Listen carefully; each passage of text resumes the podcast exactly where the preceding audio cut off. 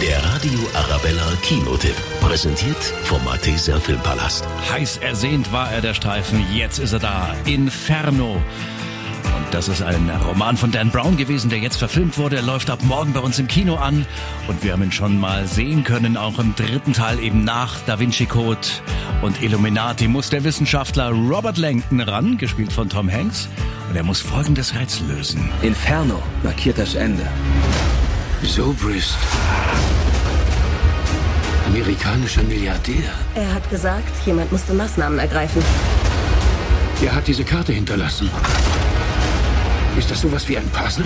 Ja, und zwar eins, das nur Robert Langton entschlüsseln kann. Dazu jagt er den Spuren quer durch Italien nach und eine Fährte führt ihn zu dieser Erkenntnis.